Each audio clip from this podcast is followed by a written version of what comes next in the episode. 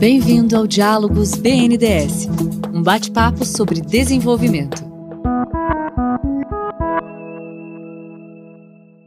Olá, você está ouvindo o podcast Diálogos BNDES, uma conversa com representante do banco e um convidado externo sobre os principais temas do desenvolvimento brasileiro. Esse episódio está sendo gravado remotamente em função da pandemia e da recomendação de isolamento social. Eu sou Fernanda Lima e hoje vamos falar sobre práticas ESG. A sigla ESG, em inglês, tem mobilizado o interesse das empresas nos últimos tempos. Ela representa três dimensões da atuação das companhias. O E diz respeito a como lidam com o tema ambiental, de environment. O S, a sua atuação social. E o G, suas práticas de governança. Juntos, esses três fatores se tornam referência para analisar o compromisso das empresas com o mundo sustentável alinhada aos objetivos da Agenda 2030 da ONU. E além de influenciar na reputação e na imagem das companhias, passaram a ter impacto também em seus negócios e resultados financeiros. Para conversar conosco sobre a importância dos princípios ESG, convidamos hoje Sônia Favareto, SDG Pioneer pelo Pacto Global da ONU, presidente do Conselho Consultivo da GRI Brasil, vice-presidente do Conselho Técnico Consultivo do CDP e este ano passou a integrar também o Conselho de Administração do BNDES. Oi, Sônia, seja bem-vinda, tudo bom? Tudo ótimo, Fernanda, prazer grande estar aqui com vocês. Prazer é nosso. Nosso convidado interno hoje é Júlio Leite, superintendente da área de gestão pública e socioambiental do BNDES. Júlio, como vai? Oi, Fernanda, tudo bom? Prazer estar aqui com vocês e com a Sônia também, dividindo esse tema tão importante. Obrigada pela participação. Sônia, você tem falado em EESG, acrescentando o ED econômico na sigla internacional ESG, Environmental, Social and Governance. Vocês podem falar um pouquinho de cada um desses pilares e, Sônia, do porquê da inclusão desse segundo E? Então, você, você colocou bem, né? Esses pilares, o, o, E do ambiental, o S do social e o G do governança, é o, é o tradicional triple bottom line, né? É, esse termo foi cunhado por John Elkington, que é um dos principais pensadores aí da área de sustentabilidade há, há quase duas décadas, é para dizer que, no fim, as companhias tinham que olhar para questões para além do pilar financeiro e econômico. Então, ele trouxe esse conceito de expansão de um modelo econômico, considerando essas três variáveis, e que está absolutamente correto, é isso que tem nos guiado eh, nesses anos todos a minha proposta de trazer o E, é, que na verdade não é nada do outro mundo, né? É mais uma proposta que até passa por comunicação, que é uma das minhas competências, porque se a gente está dizendo que social, ambiental e, e de governança impacta no resultado financeiro de uma empresa, e a gente sabe que impacta, cada vez mais a gente tem visto isso, a gente deveria também, na sigla, incorporar a questão econômica, né? É uma, é uma questão da gente dizer assim: olha, tá tudo junto, não dá mais para separar o mundo em caixinhas, né?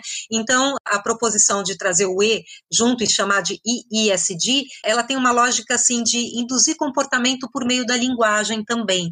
É, mas principalmente a mensagem é que o mundo é um só, a empresa é uma só e a gente tem que olhar para tudo conjuntamente. Sônia, você pode falar um pouquinho para a gente como essa agenda está relacionada à Agenda 2030? Como é o trabalho junto ao Pacto Global da ONU, né? Você como SDG Pioneer?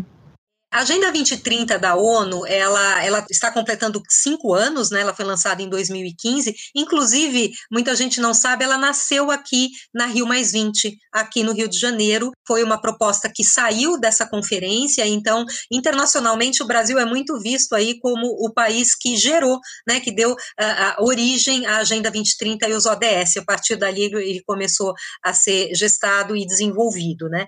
Na verdade, a Agenda 2030, ela, ela traz um um, um framework, ela traz um como, né?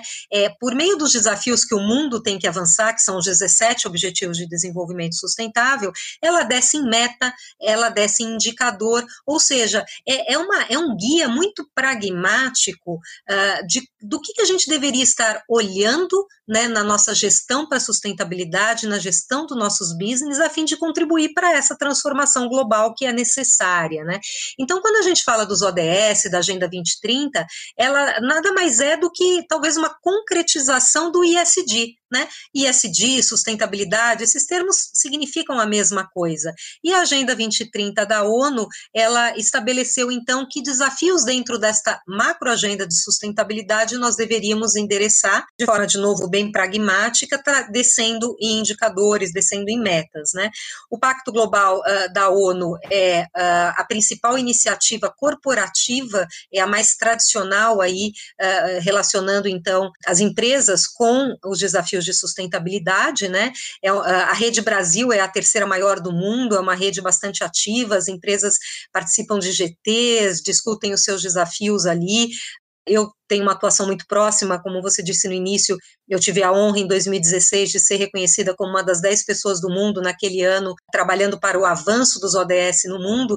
Então, eu, eu admiro muito o trabalho da ONU, eu acho que ele traz uma lógica de colegiado, né, de mundo, em que a gente consegue convergir é, em torno dos desafios. E quando falamos de pacto global, então tem um zoom, né, tem uma intencionalidade no trabalho do setor privado que é absolutamente é, reconhecido e muito bem sucedido. Quer saber mais sobre os Objetivos de Desenvolvimento Sustentável da ONU? Escute também o episódio 6 do Diálogos BNDES, com participação de Marta Bandeira, da área de planejamento do banco, e Tatiana Araújo, do SEBED. Ou acesse o blog do desenvolvimento, bnds.gov.br barra blog do desenvolvimento. Vamos entrando agora na temática de risco climático. A consciência de que o clima e as mudanças climáticas é, afetam cada vez mais a economia né, vem crescendo como as mudanças em si e como a percepção dessas mudanças estão afetando a economia global hoje. Esse tema é bastante relevante aqui para o banco e, e, ele é muito importante é, no atual cenário é, que está tá sendo discutido no mundo, né? É, principalmente para aquelas empresas que têm seus negócios que dependem de questões climáticas e não são poucas, principalmente no Brasil.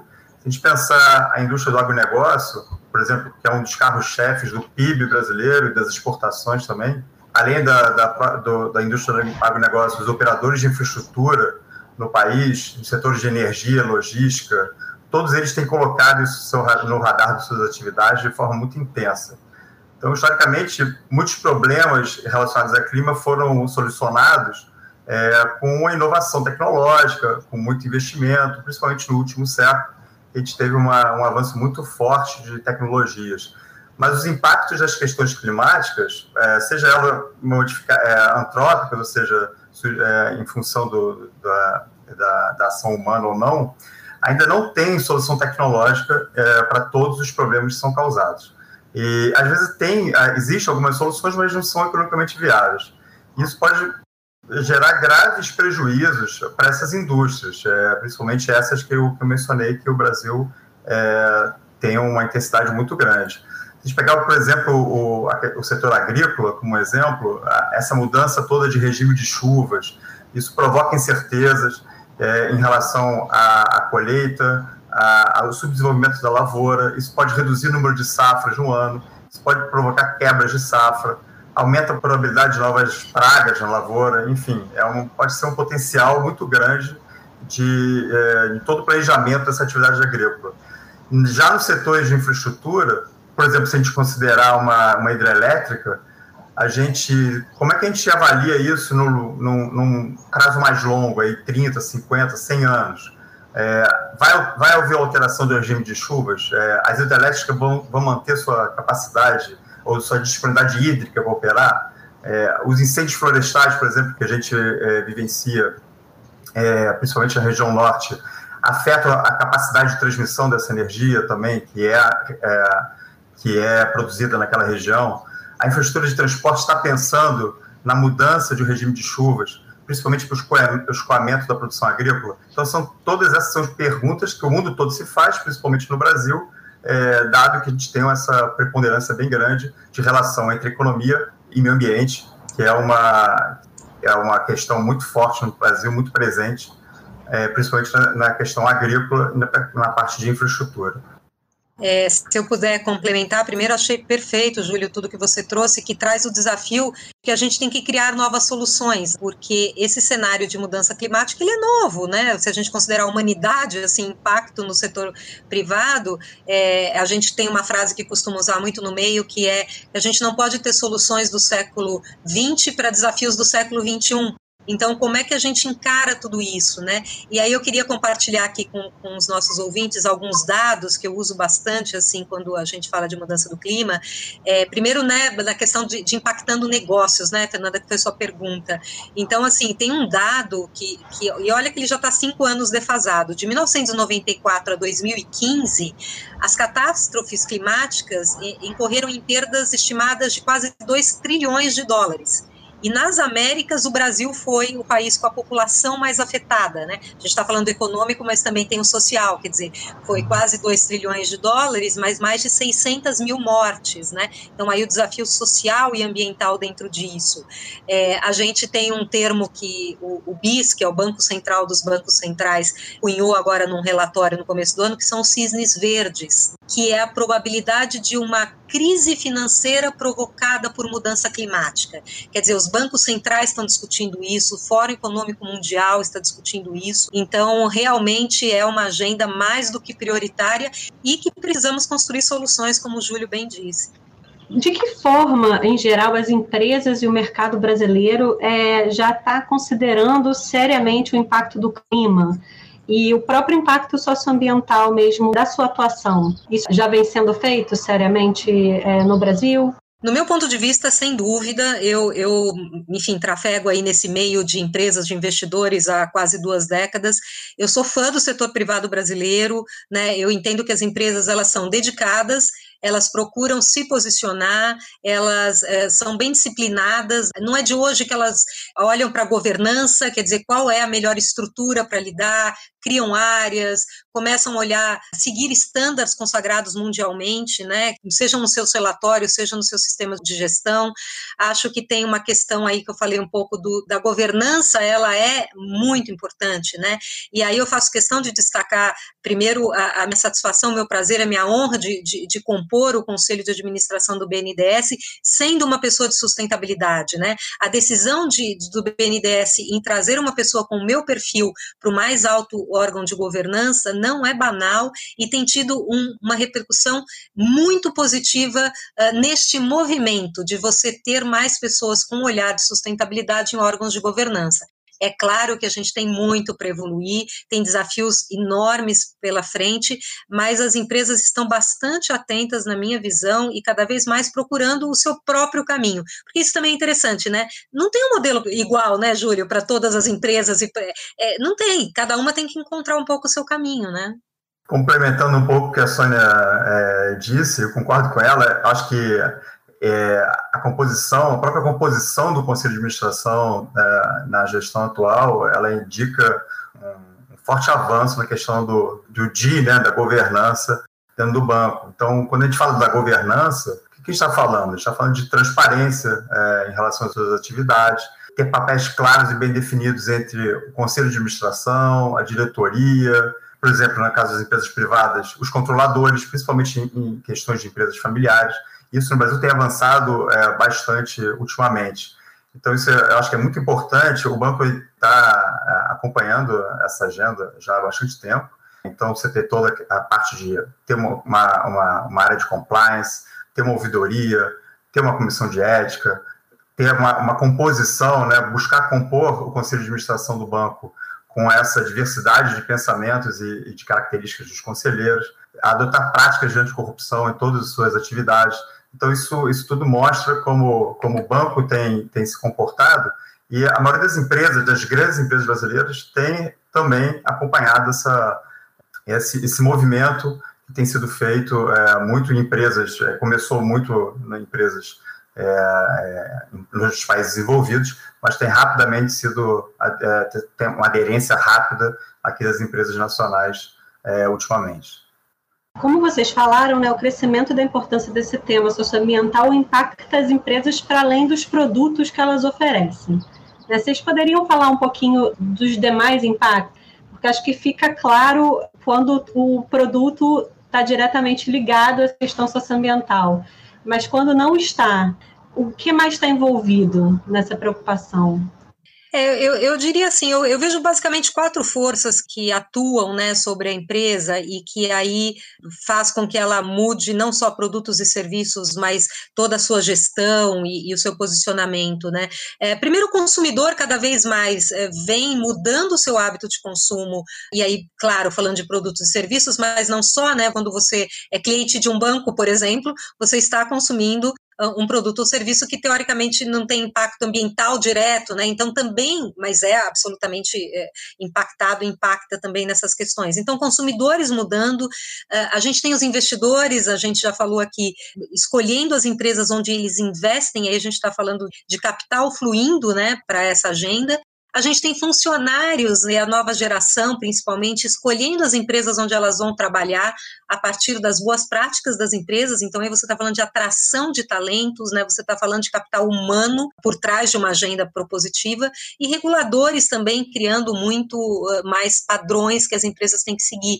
Então, é óbvio que há um diferencial de produto, de serviço, há um diferencial também de reputação, de imagem e de posicionamento dessa companhia no seu ecossistema, como a gente costuma chamar, né? Então, a gente tem, por exemplo, tem uma pesquisa de reputação com principais líderes aí de boas empresas com reputações positivas em sustentabilidade, e foi perguntado para eles assim, quais são as principais tendências para 2020 em termos de reputação? O que mais vai impactar nas empresas? E aí eu estou com uns 10 aqui, e a maioria é relacionada a essa agenda. Eles falam de propósito da companhia, eles falam de mudança do clima, como é que a empresa, de novo, né, atua com mudança do clima, compras responsáveis, quer dizer, de quem eu estou comprando, qual é a minha cadeia de fornecedores Uh, eles falam de inclusão, de diversidade, é, de igualdade e de CEOs mais ativos. Então, uh, é uma agenda que perpassa não só produtos e serviços, mas todos os outras, todas as outras esferas.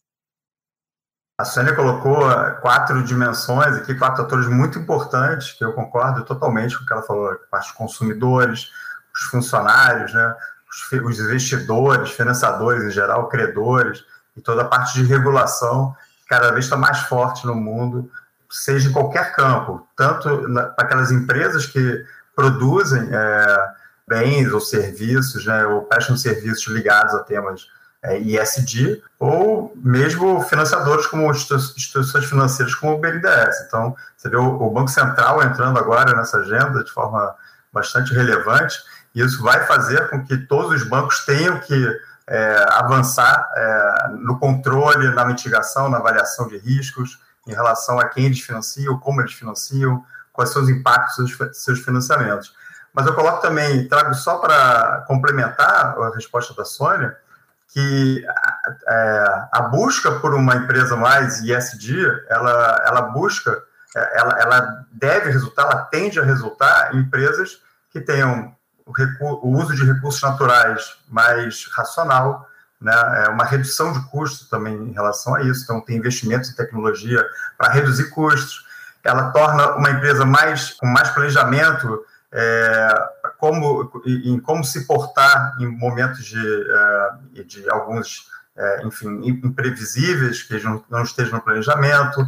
É, colocam também toda a parte de é, aumento de, de, de, receita e aumento também de mercados, aqueles mercados que hoje, como a, como a Sônia falou, os consumidores que estão mais atentos às práticas ESG começam a boicotar ou a adotar é, determinados produtos que são produzidos por empresas que aderem ou não aderem às questões ESG. Então, isso tudo tende a aumentar é, receita, tende a reduzir custos e tende a deixar a empresa um pouco mais é, preparada para momentos imprevistos que acontecem na, na vida de qualquer empresa. Achei muito interessante porque a definição dessas dimensões ela foi é, feita por meio das partes interessadas, né? Então, falando dos consumidores, dos investidores, dos funcionários, dos reguladores, né? E isso está também bastante ligado à questão do gênero, da governança e da transparência. Então, é, papel e qual o crescimento do papel das partes interessadas nesse momento que as companhias passam a ter essa preocupação cada vez maior com, com a temática ESG? as partes interessadas são fundamentais né, nessa questão. Você sabe que tem duas referências que eu acho bacana compartilhar. Tem uma pesquisa recente do Pacto Global e da Russell Reynolds que identificou quais são as competências do líder sustentável, né, que eles chamam assim. E uma das, das competências é a inclusão de stakeholders, inclusão de partes interessadas, não só ouvi-los, mas realmente fazer com que eles tomem decisões, opinem, né, ajudem a empresa a ser melhor, porque eles têm visões diferentes e a empresa tem que trazer todas essas visões para sua gestão, para sua governança. Então, esse é um dado importante, é, e, e, tem uma, um paper do Fórum Econômico Mundial que foi é, é, publicado agora também, do World Economic Forum, agora e, no começo do ano, dizendo que uma das principais tendências adiante é justamente a mudança de expectativas desses stakeholders e como essa mudança de expectativa vai impactar na empresa, na regulação, em todos os diálogos, né? Então, a gente está completando 50 anos da famosa frase do Milton Friedman, né, que o negócio dos negócios é o negócio, para um capitalismo de stakeholder, né, para um capitalismo que considere as outras vozes. Então, você tocou num ponto, Fernanda, fundamental. É, Júlio, você comentou um pouco mais cedo das empresas grandes serem as primeiras também a adotarem né, essas práticas e que isso é, já está incorporado, né? A Sônia também comentou no Brasil em, em companhias maiores, né? Como fica isso para as empresas menores? Bom, Fernanda, eu vou trazer a minha visão sobre esse tema, que eu acho que é uma pergunta muito boa, porque parece que a questão ISD ela só é voltada para grandes empresas, o que não é verdade.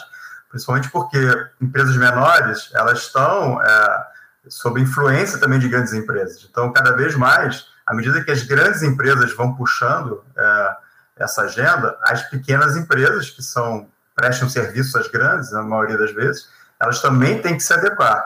É, e, além disso tudo, em, maior ou menor escala, toda essa adequação de produtos e serviços e processos é, que estão voltados à temática SD, como eu falei, elas tendem a reduzir custos e tendem a melhorar a prestação de serviços das empresas. Então, eu entendo que, é, a depender do mercado de atuação dessas pequenas empresas, é quase que mandatório elas, elas começarem a avançar nessa agenda. E, na verdade, a resultante disso tende a ser uma, uma empresa melhor e mais perene e que consiga concorrer melhor no mercado que ela atua. Então, emendando aqui, né? Quais os valores e oportunidades de curto prazo decorrentes da temática ESG? Eu acho que o Júlio é, respondeu bem essa questão. Questões muito pragmáticas como essa, né? Quer dizer, é, redução de custo, isso é sustentabilidade. Quando a gente fala de novas oportunidades de negócios, olha aí o que a gente tem de novas questões abrindo com fintechs, com novos apps, novas opções. Então, assim, eu acho que a gente tem muita coisa no curto prazo já. E, e você, de novo, trouxe um ponto importante, né? Uma das maiores armadilhas para a sustentabilidade é quando a gente fala que ela agrega valor no longo prazo. Porque aí o longo prazo é lá longe, né? Então as pessoas ficam trabalhando aqui, assim, lá, só sem olhar as questões ISD, e depois eu penso nisso. E não, né? E, e de novo, uma pesquisa, eu, eu, sempre me baseio muito em pesquisas, foi muito interessante da McKinsey, ela, ela mensurou a mudança de percepção uh, de executivos de nível uh, C-level, né? E investidores na mudança de percepção em 10 anos, se essas questões agregavam valor no curto prazo também. E é incrível, porque no longo prazo, os executivos em 2009 e 2019 disseram que ISD agrega valor, mas aumentou muito a percepção dos executivos que isso agrega valor já, no curto prazo. Então, acho que essa é uma ótima notícia, porque a gente está falando de menor custo de capital, maior eficiência operacional, acesso ao mercado, inovação, reputação, tudo isso acontece hoje, né? Então a gente tem que mudar um pouco essa perspectiva de que só agrega no longo prazo, curto prazo é já, né? Pegando um pouco a ótica aqui do BNDES, até como financiador e como captador de recursos também, você vê que é, a questão dos financiadores, né, dos, dos potenciais credores das empresas, na questão ISD, ela cada vez é mais presente. Então, as empresas que realmente não se adequarem rapidamente vão ficar com custos de captação bem mais elevados, provavelmente, é, prazo de captação menor. Então, eles não, têm, não vão ter acesso a esses fundings mais concessionais, que a gente chama, que são mais longos e mais, é, e mais baratos do que os fundos convencionais de mercado. Então, existe uma, essa possibilidade, e isso é já no curto prazo. O BNDES mesmo já opera alguns desses fundos, por exemplo, o Fundo, Clima, o banco foi recentemente credenciado a captador de recursos junto ao Green Climate Fund, que é um fundo super longo e barato em termos é, convencionais de mercado, exatamente porque o banco ele, ele tem esse, esse papel de indutor de práticas ISD no mercado, e as empresas que tiverem, que podem ter acesso a esse funding, vão ter que se adequar é, em todas as práticas, é, aí no caso do, do, GCF, por exemplo, o Green Climate Fund, vão ter que se adequar a todas as práticas demandadas pelo GCF. Então, esse é um exemplo prático, no curto prazo, de qual o benefício das empresas avançarem nessa agenda. Aproveitando que você está falando do banco, né, o banco tem é, presente na missão a questão do sustentável, né, do desenvolvimento sustentável. E agora temos também Sônia no conselho, e eu queria saber assim, é, o que vem pela frente, né? Como estamos pensando esse conceito do ESG internamente, aí tanto em termos de como financiador, como investidor e também como empresa. É, a Fernanda, você trouxe um bom ponto, é que qual é o papel do banco nisso tudo, e, e, e, eu acho que é um papel super central, super importante. O banco, ele, ele incorporou no planejamento estratégico que ele fez no, no final do ano passado, a questão da sustentabilidade como um, uma diretriz estratégica transversal a todas as outras missões do banco. Então, por exemplo, a gente tem as a missão de estratégica de financiamento da infraestrutura, tanto infraestrutura produtiva como social, a estrutura produtiva, financiamento a temas sociais de saúde, educação, meio ambiente, a inovação, difusão tecnológica, desenvolvimento do mercado de capitais. Tudo isso são diretrizes estratégicas do banco que tem como eixo transversal a sustentabilidade. Então, por um lado, a gente tem esse eixo transversal de sustentabilidade. Por outro lado, o banco também tem como foco promover a transição da economia brasileira para uma economia resiliente às mudanças climáticas e uma economia de baixo carbono. Então, isso tudo é, é muito, é, tem um impacto muito grande. A própria Agenda 2030, que a Sônia comentou anteriormente, e a contribuição do banco ao atingimento da, das, das, metas dos ODS é, aqui pelo Brasil.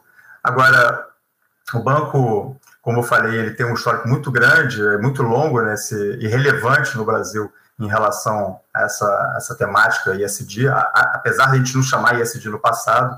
Então, a gente tem, por exemplo, um fundo não reembolsável exclusivo para operações que abordam termos sociais há mais de 30 anos. O banco foi o primeiro, a primeira instituição financeira a ter uma, um departamento exclusivo para a temática de meio ambiente. É, a segunda Bloomberg, somos os maiores financiadores do mundo em energia, energias renováveis, principalmente puxado pela, pelos altos investimentos e financiamentos do banco nas energias, eh, na energia eólica. É, o banco foi o primeiro emissor de, de um FTF é, em conjunto com a BlackRock e a Bovespa, que é o, o ICO, o ICO 2, é, o CO2, já há bastante tempo. Então, isso tudo foi faz parte do que o banco já entregou. E o que a gente está fazendo agora, olhando para frente? Né? O banco ele está se preparando, e na questão da governança é importante, que pela primeira vez é, existe um subcomitê dentro do Conselho de Administração, do qual até a, a Sônia faz parte, exclusivo para a temática ISD, de como que o banco vai tratar e vai avançar nessa temática.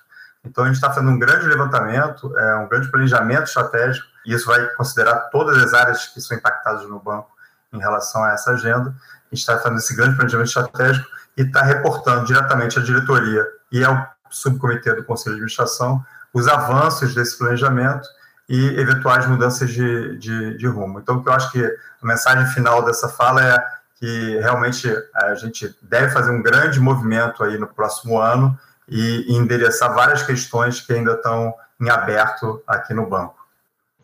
Gente, nosso tempo está se acabando aqui, então queria aproveitar para fazer uma última pergunta aqui contextual, né?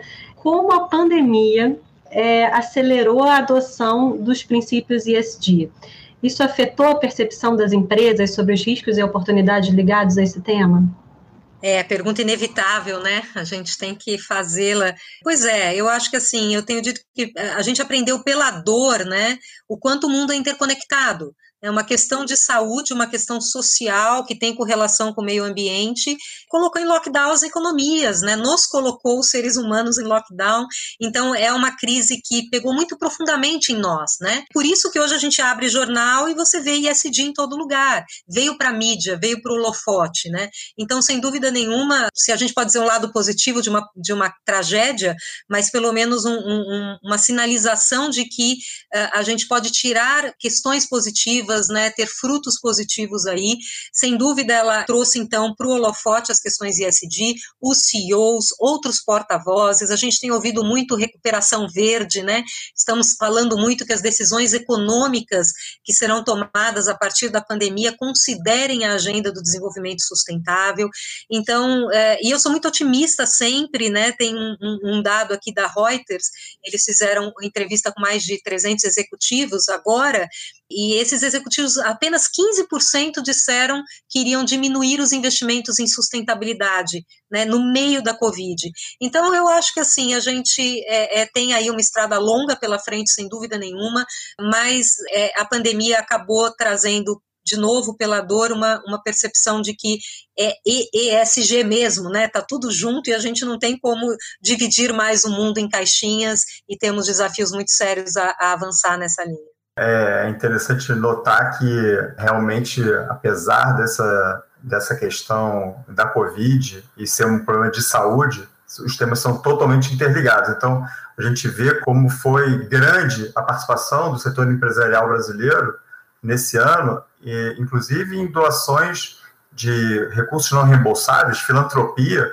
para temas relacionados à Covid e para temas relacionados ao meio ambiente. Então, você vê uma associação inédita entre os três grandes bancos privados nacionais é, para duas grandes ações. Né? O Itaú, olhando a questão é, da Covid, fez a maior doação privada para o tema de saúde, mas também se associou é, a, a, outros bancos para criar um grande fundo olhando para a questão da Amazônia. Então, é, você vê que os temas são todos interligados e realmente deu uma, um avanço muito grande no setor empresarial, empresarial brasileiro de que é, esses temas são interconectados e precisam também, além do apoio do Estado, de um apoio do, do setor empresarial. Sônia, Júlio, obrigada pela participação. Esse foi Diálogos BNDES. Você ouviu o podcast Diálogos BNDES. Para saber mais, acesse bnds.gov.br barra blog do desenvolvimento.